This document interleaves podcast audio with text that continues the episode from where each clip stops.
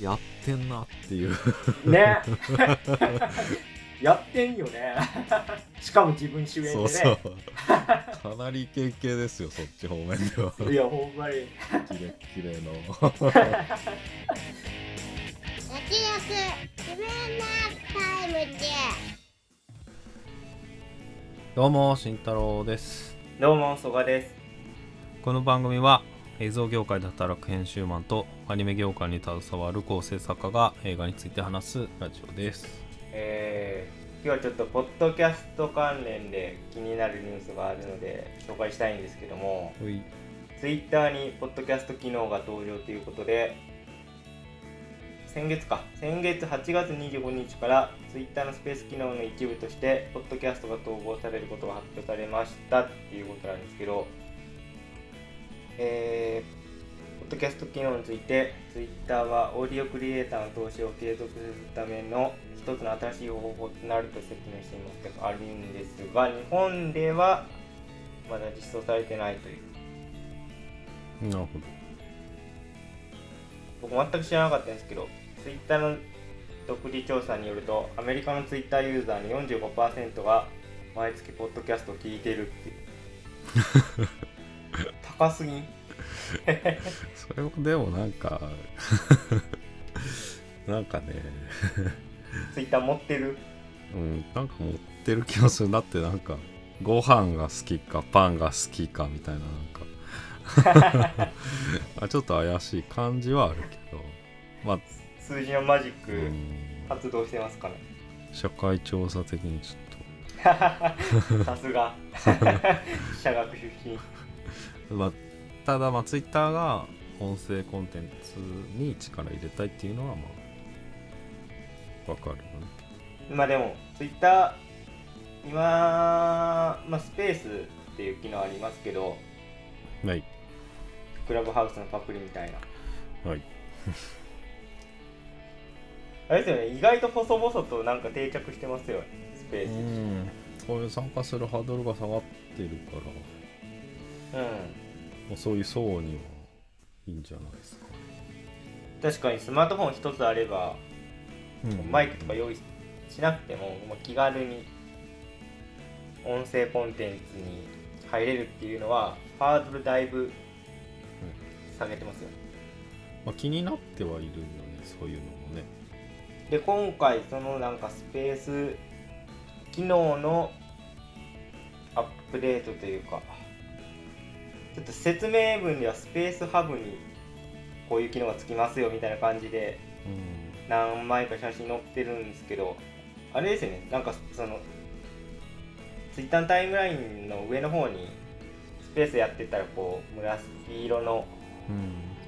タブというかいうのがまあちょっと出ててそこを押したらちょっとあれですよね。そのスペース聞きますかみたいなダイアログで出てくるんですけど多分そこに新たにこうポッドキャストも入ってくるのかな。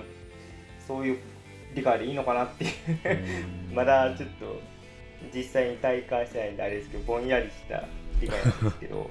まあいろんな人がライブっていうかスペースしてるのをが一覧とかで出ててまあその中に既存のポッドキャストもまあおすすめしてくれるみたいなことですだと思うんですけどね。まあ、だったらねスペースね俺たちもね。そうですね。使ってみたいですね。うん。やるのもねやぶさかではないですよね。うん。でも日本はまだってことですよね。そうですね。まずは英語圏ユーザー向けにということなんで、どうなんでしょうね。ちょっとツイッターとなんかポッドキャストの相性どうだろうみたいな話、収録前に。うん。したんですけど、僕でも結構、ふたまあ2桁ぐらいはツイッターでポッドキャスト番組フォローしてるんですけど、うんなんかまあやってる番組多いですよね。うんやってるとかツイッターアカウントちゃんと作ってこう、情報発信してるみたいな。まあ、それで見て飛んでくる人もいるだろうけどチャンネル登録してるともう通知は来るもんね更新されるそうですね。更新するしたっていう情報を得るためだっ L だけだったらまあ別に。ちょっとこういまいち有効活用しきれてないみたいなのが現状うん。なので、ちょっとこれで、まあ、よく言えば融合みたいな なんかちょっとおじさんみたいなやってきてあれですけど 音声との融合みたいなうんでもね SNS もだっていろいろあるしだってインスタだって実はあるしさ。そうですよね。TikTok だってあるわけですし SNS 全部やるポッドキャストにするじ 貪欲だなそこまで言うとゃんなんかインスタ儲かるのかいやマネタイズできないでしょ。インスタだってそのお金の出口がないから結局。まあ俺らはまあないとしてもさ なんかやたらインスタに誘導したがる人とかいるしさ。まあ案件あ誰かが言ってたんですけどタクシーの広告でこうなんかインインフルエンサー向けに広告出しませんかみたいな。あって登録インインフルエンサーなんかうん何万人みたいな。うんの書いてあったんですけどなんか何万人もいたらインフルエンサーじゃないだろ まあでも、うん、まあ。っていうこと言っててなるほどと思いましたけど。まあでも俺らみたいなのに UNEXT の案件来るんだったら1万人はいてもおかしくない気がするけど 確かにギクっていう。自ら何にも動いてない。そそこ登録しようよじゃあ。案件マッチ案件取りに 取りに行くスタイ取りに行く。営業かけていく。ルかけていくスタイまあちょっとまたツイッターのそのポッドキャスト機能実装されたらちょっとね我々も調べて使えそうだったらやってみたいなと思いますということで、えー始まりましたけれども今回特集するのは、えー映画激怒ということで。ルはい。えっ、とあらすじをお願いします。怒ると力に訴える悪癖が幸いし深間刑事は海外で治療をしていた。しかし数年後呼び戻されて帰国すると街はすっかり変わっていた。親しい者は消え町内会が作った自警団が高圧的な見回りをしている。真相を突き止めようとすると彼の胸に怒りがよみがえるが。という内容になっております。早速商標の方に参りたいんですけども、うん。えー今回の激動私曽我はですねめちゃくちゃ良かったです。いいあれ意外でした？うん。えっとですね、まあ、ももちろんどの肩書きが一番有名ですかなあのー元映画秘宝のまあアートディレクターっていう言い方。あ映画ライター。アートディレクター。ディレクターの、えー高橋良樹さんが初の長編映画監督ということでまあ事前からね僕ら2人の間でも話題になってたんですけど。まあ YOSHIKI さんの言説は信頼できうん。結構まあ共感する部分も多かったんですけど、僕は一個トラウマがありまして みんな知ってるかな「進撃の巨人」っていう映画があるんですけど うわあれがちょっといろいろ賛否がありました。何僕年前何年前？いや骨董品になってますもしかして。別に。あのその強く残ってるのが全部話してほら。僕はまあそのパターンもあるので正直ちょっとビクビクしながら、まあ、拝見したんですけど普通に楽しめてよかったなと。まずはこれは、うん、説明難しいですですけど近未来でいいんですかね？帰ってきた後は近未来。まあ、近未来ってあんま言ってないけど。3年まあね3年ぐらいのあれだけど。まあ未来っちゃ未来。未来ですよね。で結構そのディストピアものでっていうことでなんか僕そういう舞台の作品に弱いというかうあのなんだろうな邦画だと入江優監督がやってた「太陽」っていう映画があって、まあ、これはもともと舞台が原作なんですけどそれもちょっと近未来の日本を描いたディストピアものなんですけどなんかですねそういう世界観の映画がすごい好みでで今回面白いなと思ったのは、えっ、と、特殊造形、ちょっとどういうクレジットだったか忘れましたけど、と特殊造形に藤原覚醒さんが入ってて、えっと、有名な仕事で言うと、アイアムアヒーローとかなんですけど、ん。ディティールがめちゃくちゃ凝ってて、まあ、顔面破壊描写とか、自分の骨で攻撃とかしだすんで、こう、終盤。だかそれを、なんか楽しめるかどうかで、好き嫌い分かれるかなって思いますね。なんか、ストーリー的には結構シリアスで、いろんな社会問題とか描いてると思うんですけど、最後その、映画秘宝魂的 な古き良きところにこう突入していくんで、まあ、僕はそれは個人的に好きな方なんで乗れるんですけどそこはちょっとなんか冷めちゃう人もいるのかなっていうのは思いました。ね。なんですかね町、まあ、特に特に町内会の人なんですけどすげえ漫画的というか町内会長の人とかもう完全に 開演なんですけど。ガハハ系だった。がそうなんですよねでも僕それ全然乗れてでもこのタイプで乗れないやつがあってそれが東京トライブ なんですけど。うん。だから東京トライブもああいうガハハおじさん出てくるんですけどなんかそれは学芸会に見えちゃったんですよね。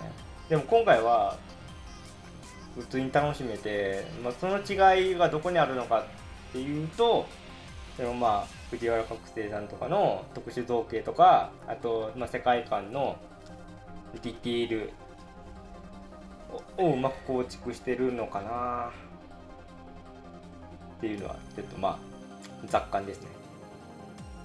あとは印象に残ってたのは音楽の使い方でなんかノイズノイズというかアンビエントというかなんか 独特のうんまあなんか音結構入れてたよね。そうですね、まあ音効果音的なのもあるし BG も結構うんうん。結構はっきり出てたよね。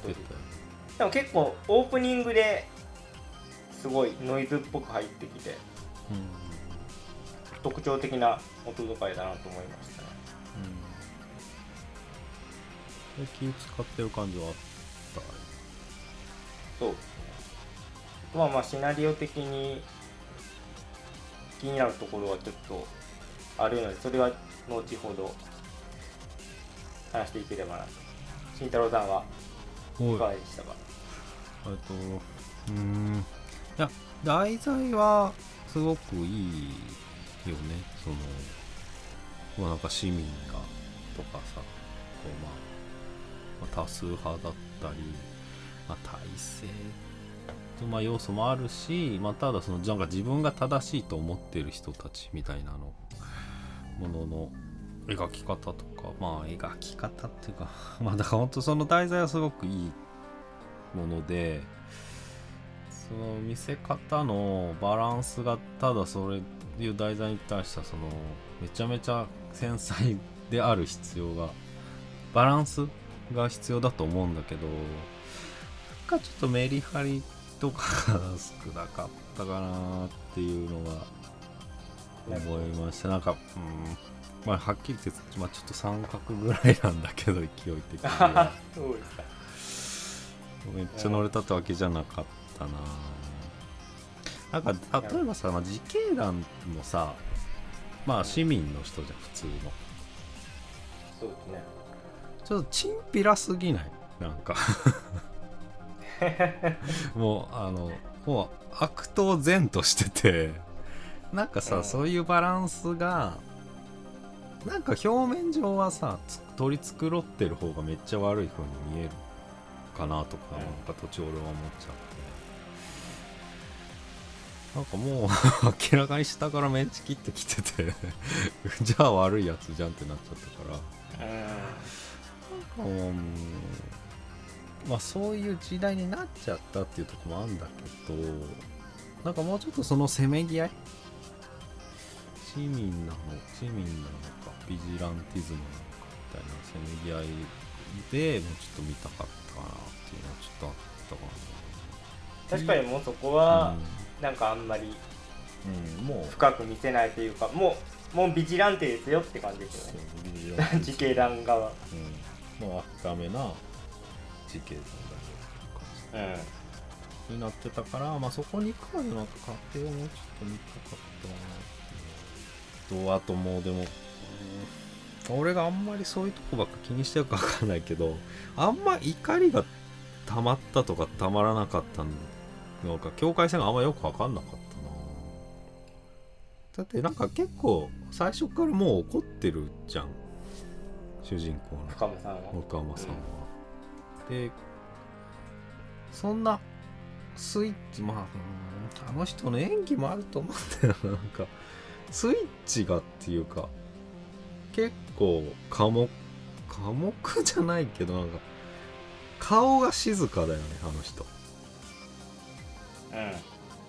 だからスイッチがどこで入ったかちょっとわかんないからそれが多分最後まで続いてああんま我慢してなくないって思っちゃったな。多分多分これでこの大この大前提ここの構成で多分結構大事なとこだと思うんだけどかそのしかもさその怒り溜めてるとこゴーゴーゴーってさカットインしてさなんか我慢して練出入るじゃん中盤で、はい。あれがあれあっていいと思うんだけどあれがあったりなかったりするんだよな。怒ってる時溜めてる時にそれはもう全部に終始徹底してあってもいいかなとか思ったなじゃそのバランスでちょっと誰が誰がっていうか主人公がどこで怒るのか何に対して怒るのかっていうの若干分かりづらかったかなと思ったう。んまあだからそういう感じで、まあ、ちょっと線引き難しいなっていう。思いで見ましたって感じですかねじゃあちょっとこれからは雑感というか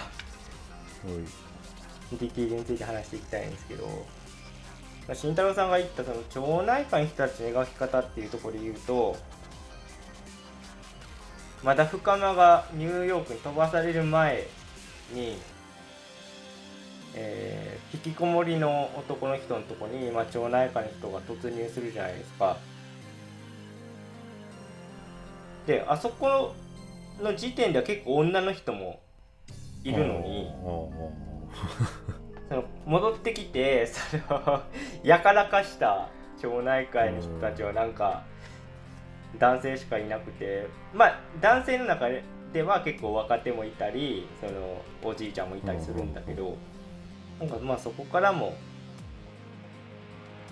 とにかく分かりやすい 敵役みたいな、ことなのかなまあ、結構それはなんか僕はいい対比になってるかなと思ったんですよね。町内会が結構男性ばっかりでで主人公サイドはあのーまあも元はあれはポールダンサーの人とかが、うん。まあ、仲間としているんだけどその中にはすごい小人のダンサーの女の人とか喫音のあの男性の人とかがいたりして、まあ、そこはあえてこう分かりやすい構図にしてるんじゃないかなと思いますけどね。うん。なるほど。ストームトルーパー的な。ああそう言われるとうんなんかあの町内会の制服っていうのもねうんうんうん。そうだい意味がありますよね。おっしゃる通りで、吉木さんの話を散々聞いてきた俺たち的には結構クリティカル。まあ聞いてきたから出てきた。うん、こ発想だな。そつながっていくっていう、まあ、そうなんだよ。まあ多様性とかないものだっていうのをはっきり吉木さん言ってたからトールパンに対して、そっち側にダイバーシティはいらないって言ってたから、あ本当にそうですよね。うん、まあストームトルーパーだねあれ。まあ属性的にはそれでいいんだけどまあ。まあ明らかに北斗の拳の冒頭のチンピラなんだよな。そういう期末感出てんだよもう悲観でこそないけどね。なまあそうそう。見え見えてくるようなね。感じではあったあとは僕気になったのはその映画のキービジュアルにはすごい印象的な感じでその目のモチーフっていうのが使われてるんですけど、でこれはまあよくあの慎太郎さんとかが引き合いに出してますけどあの歌舞伎マンのやつですね。うん。歌舞伎マンっていうかね。あれは正式名称なんて言うんですかね。見ているぞっていう。いるそう相互監視社会の象徴ですけど。ビッグブラザーの足音的に。まあそれが実際に街に貼られてるんだかじゃあまあら映画じゃない。の第一歩。そう。架空じゃないっていう。ですけど。地獄から始まってるね今回の映画もおそそうですね。らくねでまあそういう話を YOSHIKI さんがラジオにされてて、まあ、結構ねあの印象的で。うんで今回はなんかまあそそれに見ているぞのシールに当たるような感じで ゆるキャラにこう見つめられてるというか見張られてるっていう。これどうなんだろうな、まあ、ゆるけあえてゆるゆるキャラにすることによってこう気味の悪さ出してると思うんですけど僕はなんかもっともっと歌舞伎に近い感じでもよかったんじゃないかなっていう。ちょっと可愛い感じになっちゃってた。可愛い感じでしたね。う確かにあのなんかあアナウンスあるじゃないですか。平和な社会みたいな。うん。それの合わ合わせ技で多分ああいうビジュアルになってると思うんですけど。うん。結構。ですかね。テーマパーク的というか。ま ああのポスターもすっごい貼ってあってね。隙間ない感じで貼ってあって そこまでっていう。紙余ってんのかってぐらい貼ってたよ。ねなんかもう選挙ポスター並みの感覚の狭さにして。るうん。それがまあ。まああとそのキャラクターのこともあれうん。で高いけどそのまあ歌丸さんの話途中まで聞いちゃったんだけどはい。なんかそのキャラクターもなんか女の子はピンクで女の子の方のキャラクターはピンクでリボンつけてるからまあステレオタイプみたいなキャラデザがされてるみたいなことは言ってなるほる女の子はこうであるみたいな。ど、はいはい。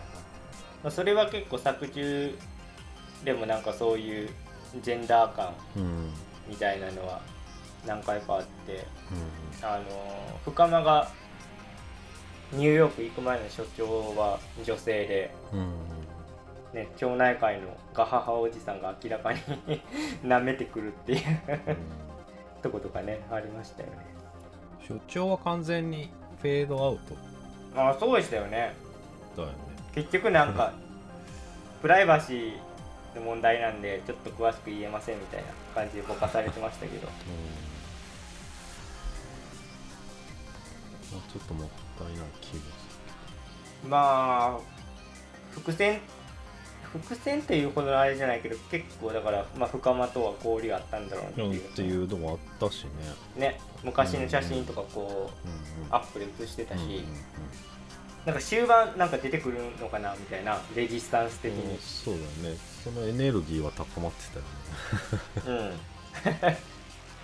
結局フェードアウトでしたね。フェードアウトだっそうかその伏線っぽくて回収されなかったシリーズでいうとその最初の引きこもりの男性がさなんか誰かから携帯に電話かかってきてでそれそれを受け取ってどっかに飛び出していくっていう場面があったんですけどあれ回収されてないですよね。うんなんか明らかにその携帯むっちゃ重要な感じで黒幕かと思ってたんですけど 僕は見た時に。ああそうか。まあよくあるあれですけど脚本学校的なことで言うと最初に提示された伏線が実は後々聞いてくるみたいな。あそのパターンねみたいな感じで僕はちょっとうん。見てたんだけど結局あれ回収されされされてないみたいな。まあああえての外しなのかもしくはもう一回ぐらい見たらなんかわかるのかな。まあ結構仕込んではいるからね。そうですよね。ううん、そうなんですよ。あの捕まった男の人はどうなったんだっけ？まあ逮捕みたいあな。あうん。普通に逮捕みたいなだと思うんですね。その後多分出てきてないですね。まあ出てまあでもそこもそうでねそのお母さん死んだことに対するさその感情の整理がちょっと俺は追いついてなくて、まあ、手を合わせてたけどうんそれはどう深間はどう思ってんのかなとか。いや僕は結構、まあ、そこに関しては粗暴なやつではあるがうんうんいいやつなんだよっていうのの まあ一個の、アリバイじゃないですけど。っていうのもそのまあこれもネタバレポッドキャストなんで最後まで言うと途中深間は普通に自分のお母さんとまあね自分家のアパートで飯食う場面とかあるんですけど、うん。まあ結局それは深間の妄想だったっていうことになっててなんか僕的にはすごい自分もお母さんをそういう介護している立場だから殺してしまったことに対してむちゃくちゃ罪悪感を抱いてるんだなと思ってたんですよね。途中まではね、でも結局それが妄想ですよってなってくるとなん。かどこまで信用していいのかっていうかだからその、うんまあ、手を合わせるにしてもそれで食い入るとかさそういうのはないからね、まあなんか町内会のその深間さんのご近所の町内会の男性がなんかね、まあひと一言声をかけるやり取りはあるけど。あの人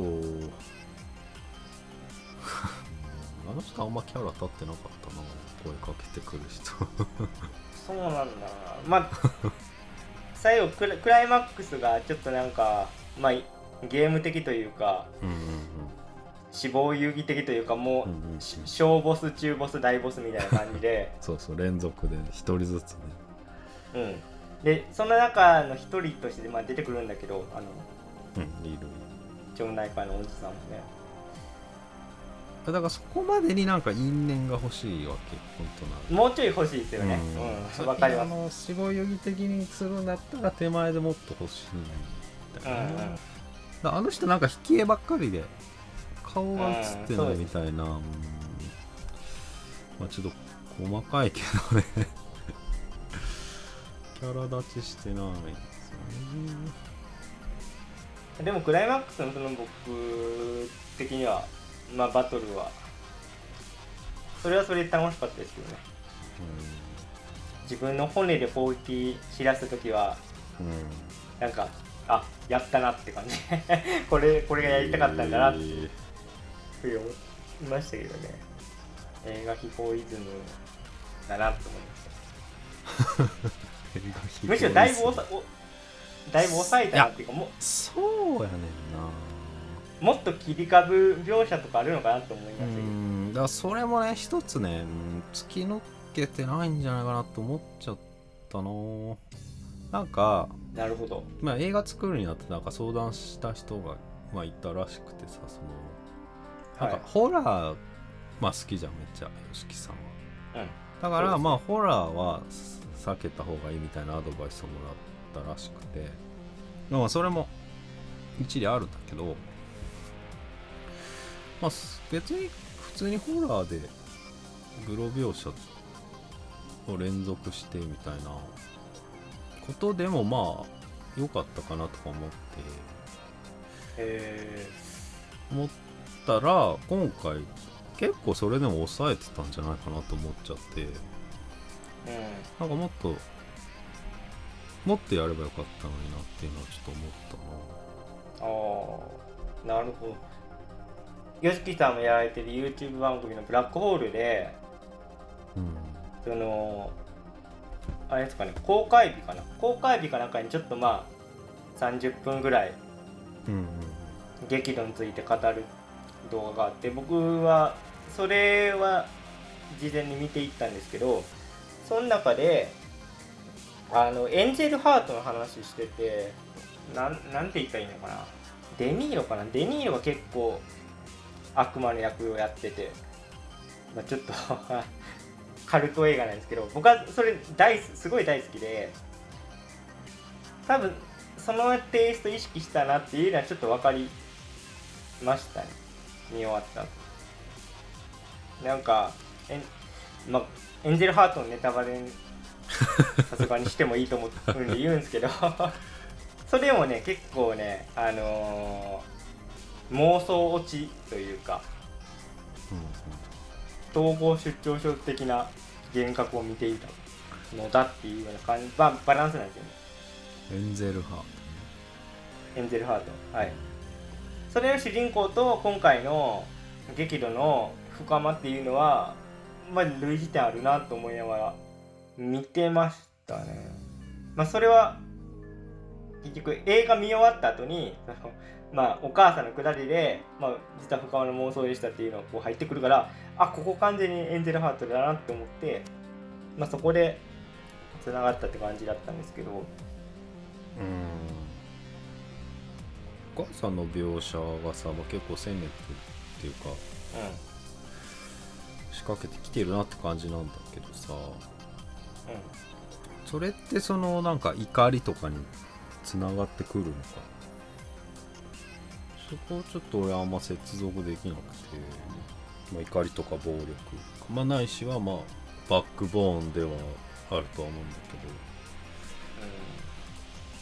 まあ、表面上はつながってないですけど、まけど、あ、直ではないっていうこと。うん、だだから例えばですけどその町内会の人がろうなんかうん。おばあちゃんいじめるみたいな場面があれば、うんうんまあ、分かり分かりやすいですけど、まあうん。そういう場面は今回ないですし、うん。確かにその深間がこう怒るフックにはなってないですよねお母さんはね。だからそれで言うとあのなんかむ娘代わりの女の子がいるじゃないですか。うん。うん本作のヒロインなんかあの子との関係は僕よくわかんないんですよね。結局それもあるね。なんか最初は結構なんかエロい目線で見てるのかなとか思ったんですけど全然最初はそうだったよね。まあ、実際お尻ずっと見てたしとか。でも後半後半なんか違う。もうこれはうん。うん父親としての愛なのかみたいな。だよね。そうなんですよね。だからうん。うんまあそれはそれで怖いけどだから深間が一番切れたとこってそこじゃないですか。そうだね。だ結局そのなんか関係性がよくわかんない。そのあの女の子との。その わかんない。僕はてっきりそのふ深間と昔相棒だった刑事がいて その人の忘れがたみか何かかなとか勝手に勝手にね勝手に保管してたけどあーえ 浅いってこと？関係性。なんだろう。えだから単に深間がまあお怒るのはわかるけどそのなんでなんで怒ってんのかっていうかあの父親として 父親としてなんか娘を虐げられたから怒ってんのかいや俺の女に手を出すななのなのか、結構構そそれで印象変わってくるという。なのか人としてそれはダメだろうなのうんまあそれもねあかる。そうそうそういう場面もあるしから。うん。いやそのまあ怒りの種類もねかなり大事なんだけどどれかわかんないんだよな。しかもさそのヒロインもさ最初のあのホールで助けた時はさ2人ボコボコにしてさカマがさはい。モルズ骸骨壊しちゃってんだけどさなんかその時女の人は一人さそのヒロインは外出てさなんかやっちゃってるよみたいな感じでさ、なんかみんなヘラヘラしてたじゃん、はい。その態度もどうどういうことなんだろうみたいな。まあそれの前段でなんかね公園かどっかで大学生な殴ってちょっと問題になってるみたいなくだりがあって、まあそれを踏まえてあまたやってるよみたいなリアクションにして、まあそれはもう単純に切れたら手がつけられないやつですよ。こと以上のものはないんじゃないなんか静かに怒るんだよそうですね。なうん。それがあんまうん。うん大声張り上げながらとかさオンオフが分かりやすいタイプじゃないからうん。なんかちょっと難しいものにしてるんだよなそれ。確かに声を荒げてこううん。なんかやるタイプではないですけど、まあ、唯一あれかなと思ったけどそのガハハおおじさんとかその元後輩の現警察首長の人とかこう まあ悪い大人が集まる酒の席に呼ばれて、そこでけ結構まあやり取りするところは怒り怒りをあらわにしてましたけど。うーんって言ってたよね。そうです。うなってましたよね。うんなって。たあれがマックス。それまあそれが人間のやることか。うんあんな酒の席ないけどなんかこう。畳にさ。いやまあ料料亭なんじゃないですかあれは。未来のイメージとして。未来のディストピア世界の。ディストピア世界における料亭みたいな。まあ、あの所長もあのか入会帰ってきた時初めて所長になったの知る時になんか007的な音楽かかってはいて、はい。あ SE テレーンっつって あれ笑ってそれで言うとあの所長の制服白の制服じゃないですか、うんうんうん所長だけ。俺昔から思ってるんですけどあれって実際にあるのかな？あんな制服。なんか自衛隊の開示そう開示とか僕だから警察じゃなくて自衛隊のイメージなんだよな。白の制服ってまあまあそれはまあデフォルメなんじゃない？カリカチュアうんしたのかないやだったらだったらなのよ。黒のコート着せんなよってことなんだよね。まあちょっと細かいんだけどさだもったいない。あの明かりカチは俺は嫌いじゃないから、もったいないんだよな、うんでも僕ちょっと半分納得したとこもあってうん。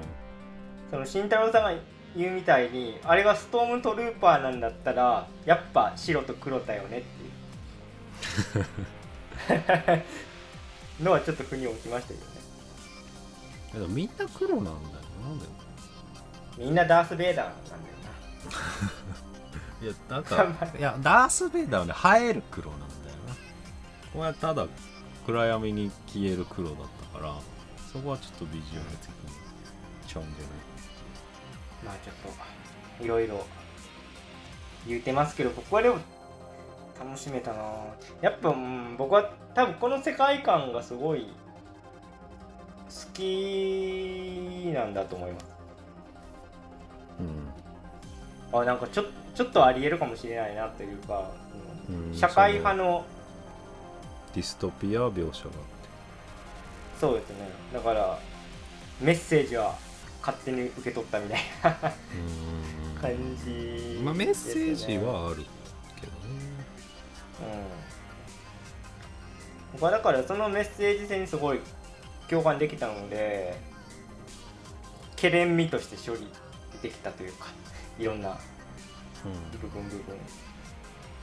冷めると思うんですよね。なんか他の作品で終盤いきなり骨で攻撃されたら。うん。とかあとまあ顔面破壊描写もあれギャグでやってるからあれですけど、うん、ちょっとなんかこの世界観でやってくれるから楽しめたんであって。例えばね「アイアムヒーロー」でいきなりあの顔面破壊描写できてもいや世界観って思う。しうん。多分普通にガハハおじさんが出てきてなんか所所長がいきなり 闇落ちししてたらあれ？学芸会かなってなっちゃうけどまあそこは全然ん 飲み込めましたね。なんなんでだなんでかって言われたらやっぱなんか世界観に合ってるからかな。うん。まあでも初めてというかだからまあちょっと厳しめで無意識化において厳しめで見てしまう。ってのはまああるかなとは思ってんだけど、まあ、見る前そう思ってたんだけどまあ結果的にまあやっぱそうなっちゃったな。あとね5話描写がさ最近は配信ドラマの5話描写がすごくてさそうですね。なんか映画だけのものじゃない感じがね。なんかそこがうまいことちょっと緩和されちゃったかなうん。うんまああとその、まあ、全て終わってさ殺してさ、まあ、女の人2人生き残ってうん。深間生き残って、まあ、オーク上登ってく手前でさ深間結構な重傷を負ってんだけどさそね。ヒロインはもう一切振り向かなくてさなんか全部めでたしめでたしみたいなこの女の人2人で 腰抱いて上が出ていくんだけどさ部屋を。それ深間どういう扱いなの？まだ生きてんだけどと思ったの。まあもう普通に一仕事終えたから一服でタバコ吸うかみたいな。うーん。そういう心の怪我じゃないんだその視点なかったから全然考えてないんだけどそのあの暴力すら実はやってなかったオチはないいやーその可能性全然あるなと思います僕は。あそうだよね。おかんの描写ってまあそういうとこぐらいにしかうん。かかってこないよね。うん。だってしかも最後は街がさ街全体がなんかき黒煙上がっててさ。そうそうそうそうそう。同時多発テロ的になってて。まあそうはならへんやろってことだよな、うん。本うん。当はあでそこに来て鳥小鳥か。あの鳥もさ むっちゃ意味あるじゃないですか。ありげだったねエンジェルハートリメイクしたんだなって言われたらむっちゃ納得するんですよね。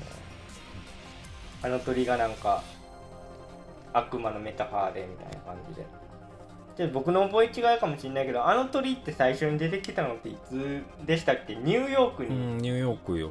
いる時でしょ？一番落ち着いてる時に出てきてる。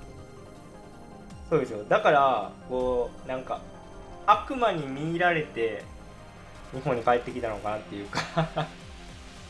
しあー逆に？いやでもさそのニューヨーク描写も違和感あってなんか意味あったみたいな。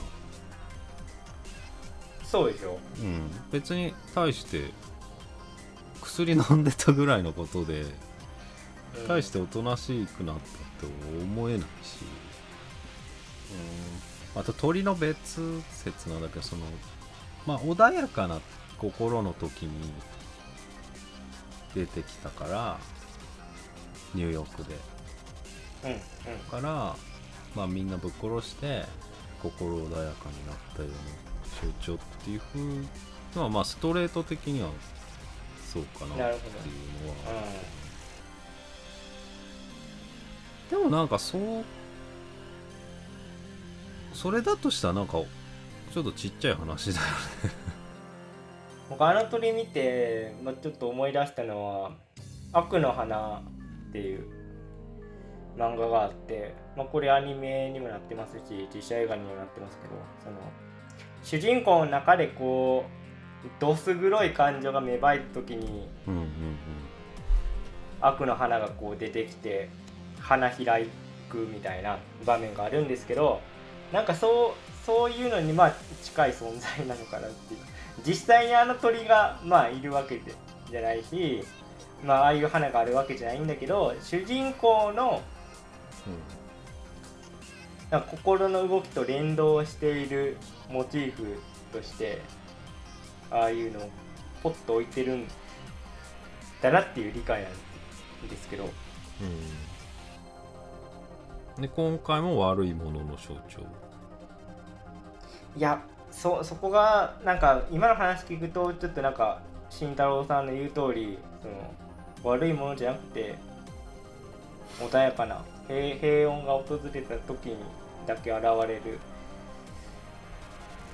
うん。まあ、うん、素直に見たらそう。素直に見たらそうだな。まあでも見せ方もでもなんか穏やかな感じだから。う裏はなさそうだん、でも僕は結構造形造形はなんか結構けどうん。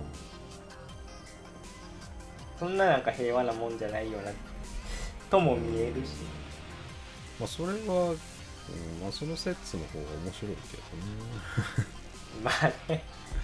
だってそれうんそれだけのための入力だったらちょっとさ、うん、あんまかも。そのあと時間経過で薬の容器がどんどん増えていくんだけどさ。まあそのままにしないよな病棟内で まあそれは時間経過描写。まあその映画のうまい描写を目指してるのはすごいわかんだけどちょっとちゃうんじゃないか。僕はこれはいいいい意味でですけど今回刑事物になってるじゃないですか、うん。まあ、僕は勝手に元ネタだと思ってるエンゼルハートの場合だとこう主人公が事件を捜査していくうちにいろんな秘密が分かってきてみたいなフォーマットなんですけど、今回の激怒の場合はなんか具体的なこう事件を捜査っていう感じでもないですよね。うーんまあそうだね。もう状況みたい。うん。だからそのまあこ これはだいぶ僕読み込んでますけどその警官による暴力的なとこも入れたかったのかなっていううーんいうのはありますね。なんか暴力装置としての警察で。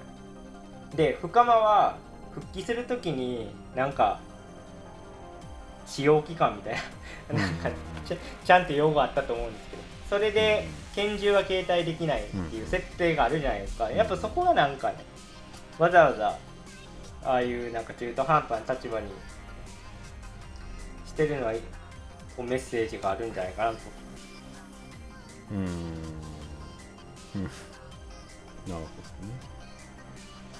多分物語に要請的に拳銃あったらそそん。なん。もう10分で話終わるやん。って言われてそれまでだけどそうじゃなくてまああえてこう中途半端な立場で主人公を置かれることによってなんか伝えようとしてるんじゃないかな。あの相方の坊主の若い人にさはい。なんかまあ対して対してっていうか、まあ、最後生き残ってまあこれといった着地はなかったんだけどさ。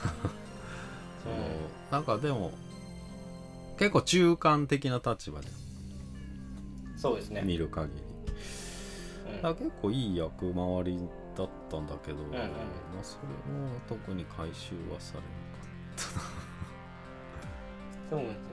なんか途中であなんかふ深間とコンビ組むのかなとか思ってたけど。ったそうだよね。なんか思ったより深間サイドも来なかったよ。うん来なかったね。感化されていくのかなと思ってたんだけど。だってもう一人さ似たようなじ立ち位置のさあのバーの店長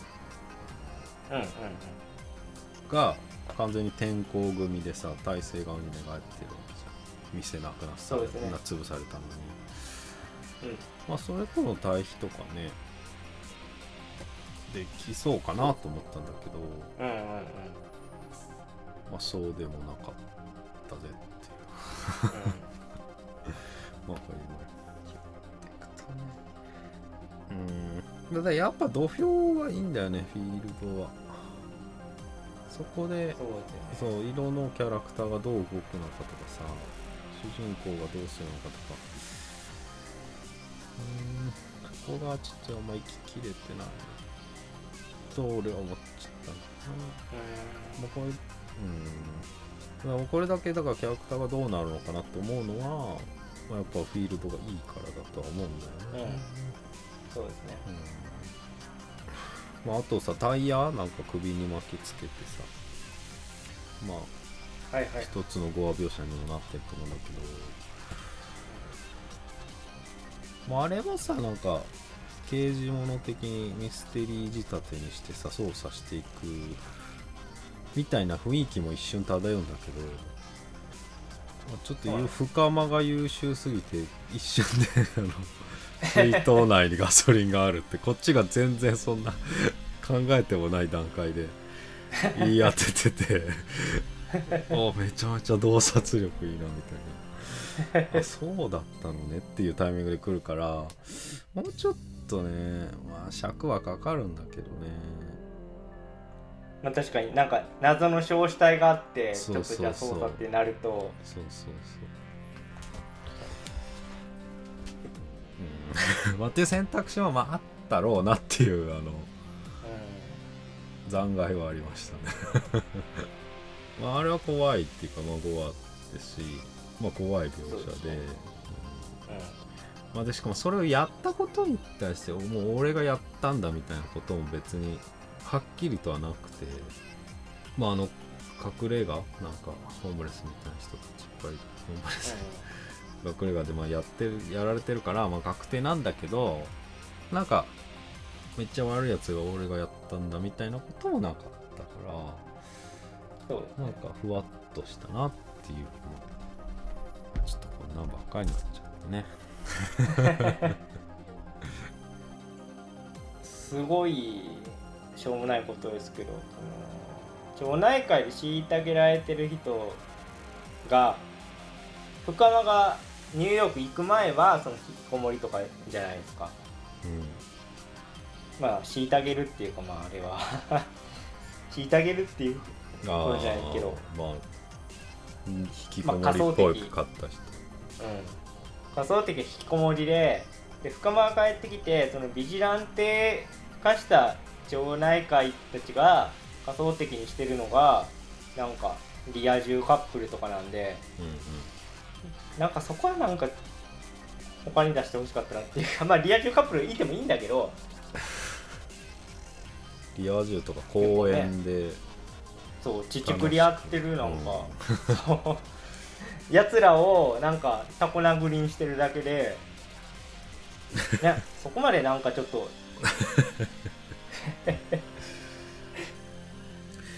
まあ、ほうん。ホームレスとかっていうのはみんなホームレスになったからそこでクリアしてるとかってことなのかな。その発想なかったらあ 香川県のゲーム条例じゃないないですけどなんかとんちんかなとんちんかなことしてくるじゃないですか。そういうものだよね今回描かれてる、うんそうですよね。まあ所長元所長も出てきてないしきこもりの人もどうなったか分かんないからこれは2あるんじゃないですか。深間さんあそこから腕どうなるんやろ腕。腕あれじゃない？やっぱこうスター・ウォーズ方式で。いやもう絶対そうね。手が。あれでしょ。再生、まあ片腕片腕マシンガール的になディストピアだな。あれですかディスりじゃないですけど僕井口のボル監督も好きなんで別に片腕マシンガール的な感じでやっていいですよね。そういうジャンル映画として。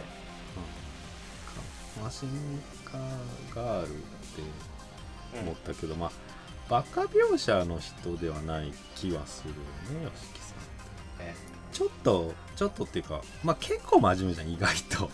うん、いやいやむむっちゃ真面目だと思う。めっちゃ真面目だよね。ちゃんとしてるよね、うん。いろいろね。もうちゃんとしてる。うんちゃんとしてる。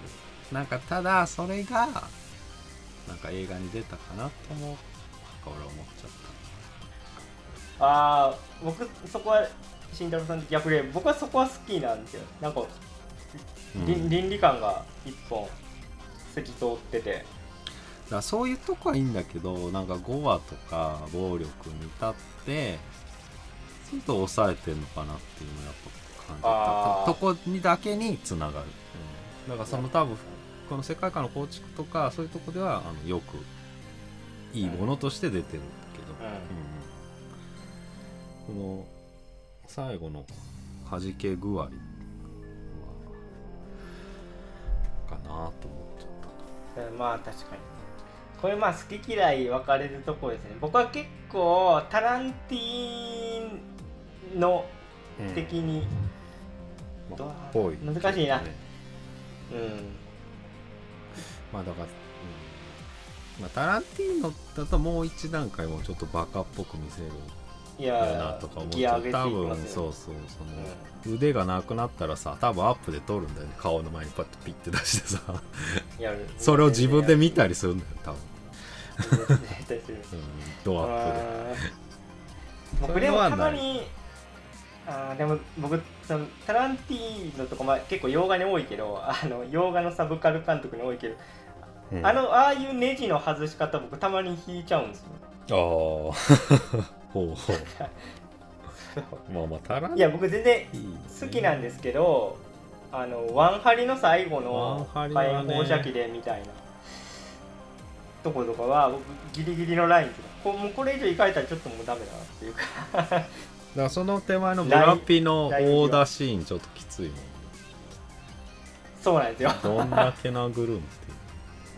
まあでもあのさ頭冒頭の信号みんなで何も来ないのに待ってるシーンとかはめちゃめちゃ良かったですそういや僕はそこの演出やっぱいいなと思って、そのまあ町内会の人はちゃんと信号を待つんだけど深間はもう赤信号わ渡っちゃうと。けどねうん。まあでもそれは状況に応じてっていうことだと思うんだよ、それ車来てないし。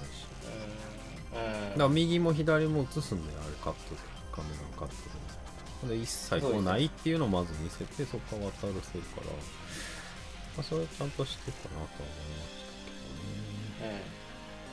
うん。だから意外にああいう地味なものの積み重ねでも作れそうな感じはありますけそうですね。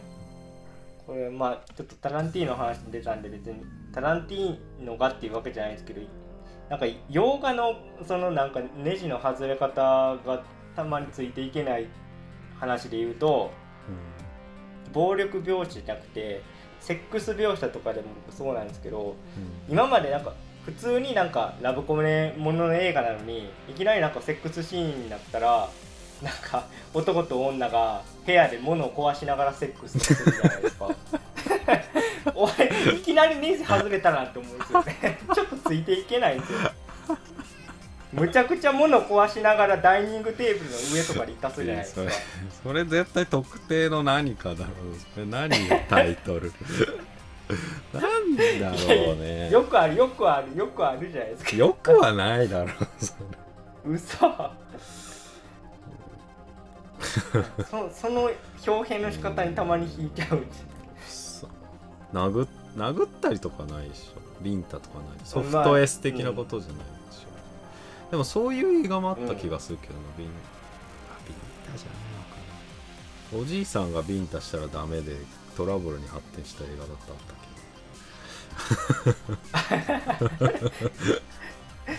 ちょっとそれ面白けどい？やめっちゃ有名な映画だけどちょっとタイトル言われて これなんだっけな？うん。忘れちゃった。なんす？いやーまあまあちょっと話脱線してしまいましたけど。うまあ僕の汲み取りが足りてないかもしれないですけどまあ慎太郎さんも言ったニューヨーク業者でんうん。なんかニューヨークでロケロケしてる割にはニューヨークっぽくないよね。ああまあうんまあ外観一瞬映るけどぐらい。うん。ニューヨーク行ったんだよねでも。そうそうちゃんと言ってるののになんかあんまニューヨークらしいうん。シンボルとかも映んないしなんかね単純にもったいないなというかうん。スケジュールの都合上ちょっとあんまロケハンとかもできなかったのかもしれないけど。いやまあだロケ許可取りも大変だよね。ああそうかも。とかもあるよ。そうかもしれない、うん、いや普通になんか深間が治療を受けてたのがニューヨークである必然性薄いなと思ってそこはちょっと気にうん。なりましたかね。まあそれは単純にねあの撮影監督の人がニューヨーク在住でって言われたらまあそうかとしか思わない。うん。うん。さっきさっきのビンタのやつ。はい。あれクリント・イーストウッドが出てる。あ監督すらしてる。目撃って映画なんだえー、知らないかもしれない。けどいやだからそのセックスのシーンシーンっていうか場面をなんか泥棒に入ったクリント・イーストウッドが あのクローゼットから見てるっていう。すごい。なんなんかのフェチを感じる。まあその後勢い余って女の人殺しちゃってみてそれを隠隠蔽しようとするのをクリント・イーストウッドがみたいな。まあゴゴローとかでめっちゃやってるけどねいや面白そう。普通になんか。面白そう。いや結構至って真面目な映画だったけどいやだで今の話だけ聞くとすごいシチュエーションコント感半端ないお互いの思考が合わなかったことにまあそこだけ取り上げる映画じゃないと思う。けまあまあまあ、まあまあちゃんとね確かにね不思議だねイーストウッド社会派だからちゃんと テーマあると思うけうん。まあコミュニケーション大事だよね。っていうどなるほどね。え どうですか？と。まあ全く下手では全くないとは思うから、まあだからいっぱい取ってってほしいですよねそれは。そうですね。やっぱりできなかったこととかあると思うし。僕は本当になんか次回作も当然見たいしゲケル自体もすごい好きな作品になったので、いやマジで進撃にならなくてよかっまあ でも状況は違うけどね。町山さんのこと言ってるでしょ、まあずっと。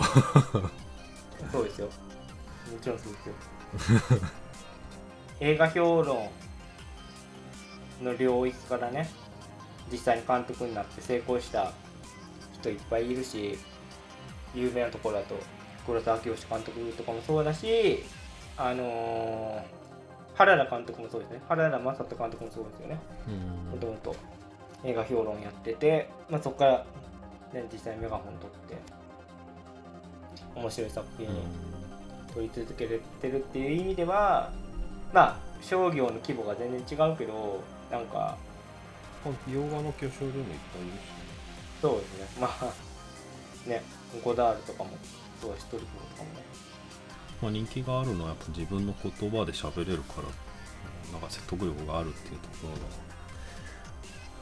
僕は大きいと思うのでまあまあそうやって素直な姿勢で 挑んだのがまあ挑んでいってもらいたいなと思いますただまあ今回刑事物うん。だったんですけど、まあ他のジャンルも見たいですよね。それこそまあ慎太郎さんが言ったみたいにホラーもね、期待したいし。うん。まあ、ホラーでもいいしだからヒューマンも意外といけるんじゃないかなっていう。うん。うん。にしておとなしすぎるのかな。なかなか難しいな立ち位置がね。ぐらいですかねはい。じゃあ今日はこの辺で、えー以上、はい。脱力。キネマタイムズでした、ありがとうございました。ありがとうございました。脱力決めなタイム中金メダル取ったらさ。うん。スケボーのやつあるじゃん。うん。真夏の大冒険でしょ